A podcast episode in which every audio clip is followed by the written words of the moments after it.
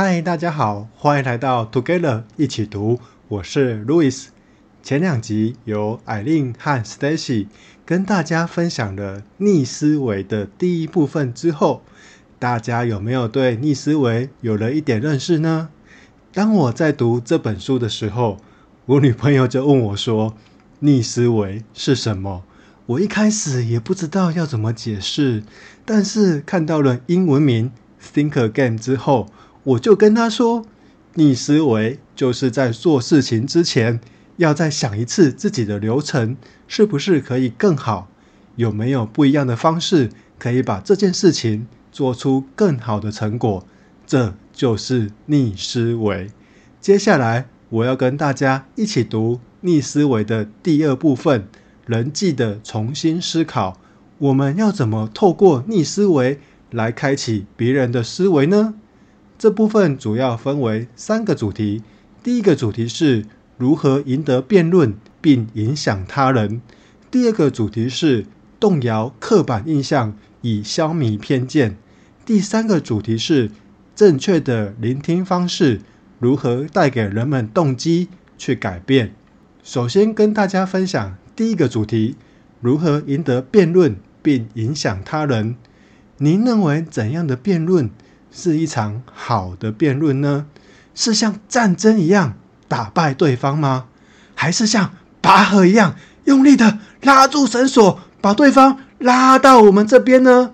作者亚当·格雷特说。一场好的辩论，比较像是一支尚未编排的舞蹈，要和心中有一套不同舞步的伙伴协商。如果您太努力带舞，对方就会抗拒。假如您调整自己去配合对方的舞步，并让他也能这么做，最后你们就比较可能跟上旋律。在一份经典的研究中，尼尔·瑞克门。带领了一支研究小组，检视普通的谈判代表和另外一组技巧精湛的谈判专家做法有什么不一样。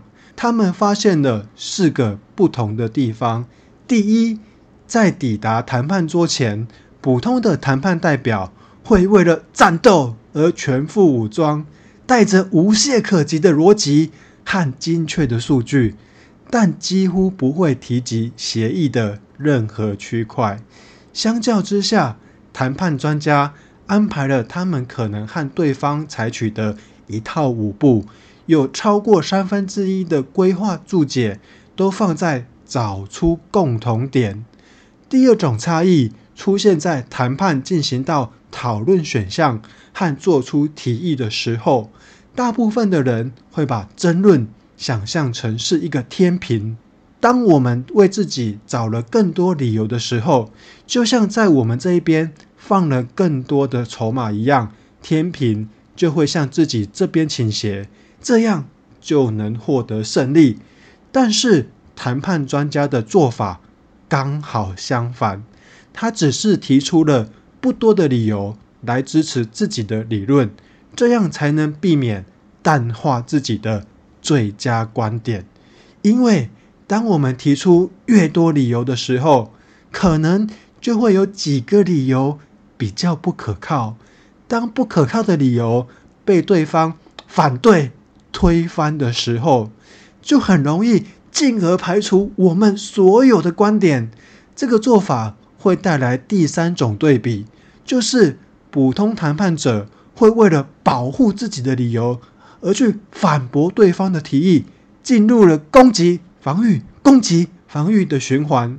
有技巧的谈判专家很少采取攻击或防御，反而会以提问表达好奇，像是问对方：“所以你们看不到这项提议的任何优点吗？”第四种差异在于提问。专家每提出五项意见，至少会有一项是以问号。作为结尾，来得到更多的资讯，找出方法，让双方都能更好，就像在跳舞一样，用提问的方式让对方跨步向前。有一所大学来找格雷特帮忙，看看他能不能让从不曾掏出一毛钱的校友来捐款。于是他进行了一项实验，他发了两种不同的讯息给数千名校友，其中一则讯息强调捐款能够为学生和教职人员以及工作人员谋福利，另一则讯息则强调捐款者会感受到付出的温暖光辉。这两种讯息同样的有效，有百分之六点五的小气校友最后捐款了。但是，当他把这两则讯息结合起来，然后发给校友之后，捐款率却下降到只有百分之三。单一理由的成效，竟然是两个理由结合的两倍以上。当理由太多的时候，就会让别人意识到有人想要说服他们捐钱哦，然后他们就会有了防备之心。单一论述感觉像是对话，多重论述听起来就会变成猛烈攻击。观众会对传教士说的话充耳不闻，并且找来他们最厉害的辩护律师来反驳检察官。书中举了一个成功的例子，在二零一四年，一位名叫蜜雪儿·韩森的年轻女子对一家投资公司的产品经理职缺。很感兴趣，但是因为她没有金融背景，年资也不够，所以不符合资格。如果你遇到这种情况，会怎么做呢？通常我们还是会鼓起勇气，把履历给投出去，然后一直强调自己的强项，可能会说：“我很努力工作，非常投入每一项任务，还会常常把办公室当成家一样。”花很多时间在工作，然后举一堆例子证明自己真的会这么做。但是蜜雪儿韩森做了相反的事情，他先大方面对自己的短处，在求职信写了：“我没有担任产品经理十年的经历，也不是认证理财规划师。”然后再强调几个录取他的理由。不过我拥有的是。金钱买不到的能力，我负责的企划案远超出我的薪资等级以及我所定义的责任范围。我十分投入我的计划，从我的工作计划到晚上自己花时间从事的计划都是如此。我拥有企业家精神，不但会完成任务，而且我是共同负责人的最佳帮手。一周之后，他获得了面试的机会。在过程中，借由提问，让公司的工作团队留下了深刻印象，也启发了对方来去思考问题。后来也顺利获得工作。所以，聚焦在自己的强项，然后借由提问来让双方一起思考出更好的想法，可能就是赢得争论的最好方式。第二个主题是动摇刻板印象，以消弭偏见。格雷特第一次，也是唯一一次去看波士顿红袜队棒球比赛。时间来到第七局的时候，三万七千名红袜队球迷突然喊起了口号：“洋基队烂透了！洋基队烂透了！”很多人都知道，这两支球队是百年世仇，几乎被视为。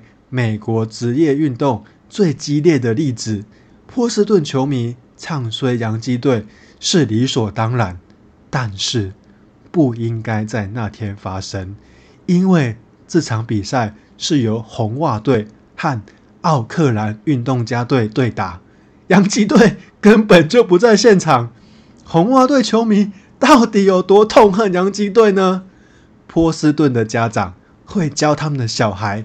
对洋基队比中指，并且厌恶任何有细条纹的东西，以及在波士顿的历史上印有“洋基队烂透了”这句话的 T 恤是最受欢迎的款式之一。当红袜队球迷被问到要给多少钱才能让他们辱骂红袜队的时候，他们要求的平均金额是五百零三美元。那要支持洋基队的话，他们要的金额甚至更多，要五百六十美元呢。当你对一群人怀抱强烈的看法，这就是刻板印象，而且经常会衍生成偏见。当你的态度越激烈，就越不可能去重新思考这些理念。这些敌对心态不只存在于体育界，只要对于我们认知和我们竞争资源，或是威胁我们认同的那群人，我们心存特别的敌意，就是敌对心态。像是商场上的运动鞋公司普马和爱迪达之间的敌对状况就很激烈，或是在美国的政治圈，有些民主党人把共和党人视为贪婪、无知以及无情的蠢货，而有些共和党人把民主党人看成是懒惰、不诚实又超级敏感的玻璃心家伙。我们不光是宣传自己这边的优点，也在控诉对方的恶行之中找到了自我价值。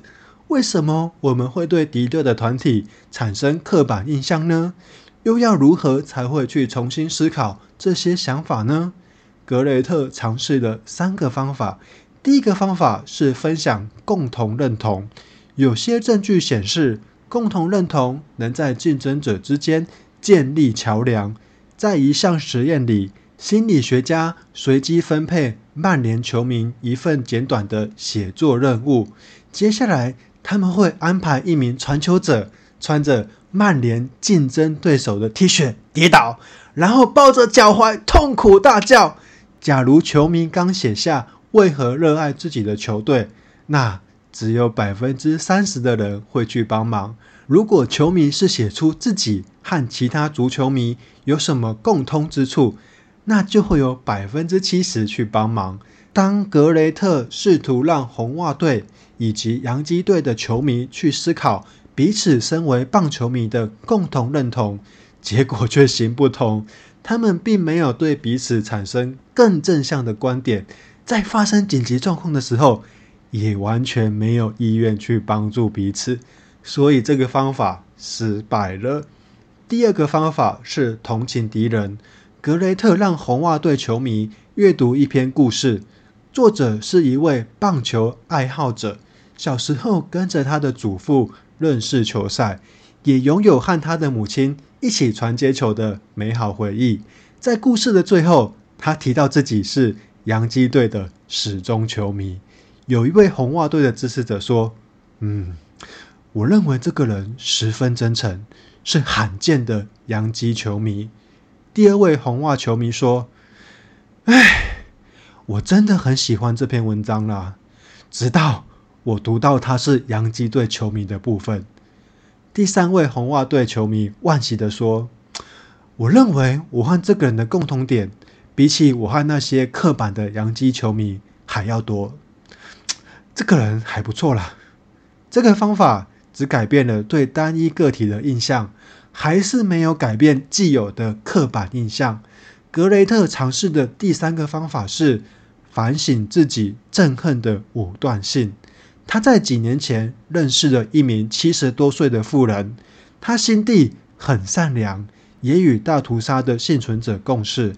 在认识几年后，知道了那名妇人曾经就读于自己很不喜欢的俄亥俄州立大学。他第一个反应是“切”，下一个反应是对自己感到很厌恶，然后检讨自己：谁会在乎这位妇人？在半个世纪之前念过哪所学校啊？我怎么会变成如此自私化呢？忽然间，有任何人会讨厌某支球队这件事情，似乎变得很奇怪了呢。格雷特找了一些忠诚的红袜队和洋基队球迷，采取了几个步骤来开启他们的思维。先请他们列出对手球迷的三项正面评语。以及三项负面评语，然后随机分配一半的人，进一步去反省，他们是因为什么武断性的理由而憎恨彼此。举例来说，假如你出生在对手球队的球迷家庭，那你现在也很可能会是他们的球迷。结果发现，这一半的球迷在思考过后写下的评语，显示出他们在重新思考自己的立场。像是假如有人只因为我喜欢的球队而讨厌我，那我会觉得这很不公平。这几乎是某一种偏见了吧？因为他们根据我的某件事情来批判我，并且因为那个原因而讨厌我。想了这些之后，我可能会改变我和红袜队球迷的互动方式。无论这些球迷是否产生理由去喜欢对方，当他们反省那种敌意态度有多愚蠢之后，就会展现比较少的敌意。在实验室之外，要解除刻板印象以及减少偏见，很少能够一触可及。即使对方一开始不设防，但是当他们收到挑战的时候，很快就会采取防卫的姿态。关键步骤是让他们做一些反事实思考，协助他们思考：假如他们活在另一个替代时空，他们会相信什么？这就是动摇刻板印象的好方法。第三个主题是正确的聆听方式。如何带给人们动机去改变？当玛丽海伦生第四个宝宝的时候，她居住的魁北克省发生了麻疹大流行，但因为他的朋友和邻居都认为疫苗很危险，而且他们还散播打疫苗产生副作用的可怕故事，所以玛丽海伦没有让她的小孩接种疫苗。在已开发国家中，麻疹在过去半世纪以来首次有增加的趋势，死亡率约为千分之一。在开发中国家，死亡率为百分之一。根据统计，从二零一六年到二零一八年，全世界的麻疹死亡率激增百分之五十八，伤亡人数超过十万人。如果有接种疫苗的话，过去二十年，大约可以拯救两千万个生命呢。流行病专家建议接种两剂麻疹疫苗，就可以有最低百分之九十五的免疫率。但是全世界只有百分之八十五的人接种第一剂，连续施打第二剂的人只有百分之六十七。没有打第二剂的人有很多，单纯是不相信科学。政府机关试图改善这个问题。而做出一些措施，像是没有打疫苗的人要罚款一千美元，以及最高六个月的刑期。有很多学校也拒收未接种疫苗的小孩，有些地方甚至禁止他们进入密闭的公共空间。另一方面，也用柔性宣导，告诉大家不打疫苗的坏处，但是这却造成了反效果，让这些人。更不想打疫苗。后来，医院找来一位疫苗沟通师亚诺，用动机式晤谈和玛丽海伦坐下来讨论打疫苗这件事情。亚诺没有因为玛丽海伦不肯让孩子接种疫苗而批判他，也没有要求他改变，只是像个科学家来和他说话。他们谈了一个多小时。亚诺对于玛丽海伦。如何做出不接种疫苗的决定？提出开放式的问句。当玛丽海伦说明她是担心疫苗副作用的时候，亚诺并没有拿出科学事实的炮火对他猛攻，而是问他这些资料来源是来自哪里。和很多家长一样，玛丽海伦都是在网络上看到这些资讯，但是不记得这些资讯是从哪里来的。亚诺承认。这世界充满了关于疫苗安全性的矛盾主张，这的确很令人困惑。在明白了玛丽海伦的想法之后，亚诺向她分享一些疫苗的资讯，用参与讨论的方式解开了她的恐惧和错误观念。讨论的最后，亚诺提醒玛丽海伦，她能自由选择是否让孩子接种疫苗，并且相信她的能力。以及用意。最后，玛丽海伦让四个小孩都接种了疫苗。他说，关键的转捩点是亚诺告诉他：“无论你是否选择接种疫苗，我都认为你是为了孩子好。我尊重你的决定。”啊，这句话胜过千言万语。动机式晤谈有四个关键技巧：一、提出开放式问句；二、反应式倾听；三、确认对方改变的欲望及能力；四、引导对方做总结，并且询问接下来的计划。做好这四点，或许就能带给人们动机去改变。以上就是我跟大家分享的逆思维第二部分，总共有三个结论：第一，借由提问来让双方一起思考出更好的想法，可能就是赢得争论的最好方式。第二，反事实思考比较容易动摇刻板印象。第三，用动机式误谈引导对方改变。下一集将由 Pola 跟大家分享第三部分，集体的重新思考。而且 Pola 读的是英文版的哦，可能会有些地方和我们理解的不一样。大家敬请期待。如果喜欢我们的节目，也请给我们五星好评，并且推荐给您身边也喜欢阅读的朋友。也欢迎留言写下你对逆思维的想法与意见。祝大家有一个愉快美好的一天。Together 一起读，与您下次见。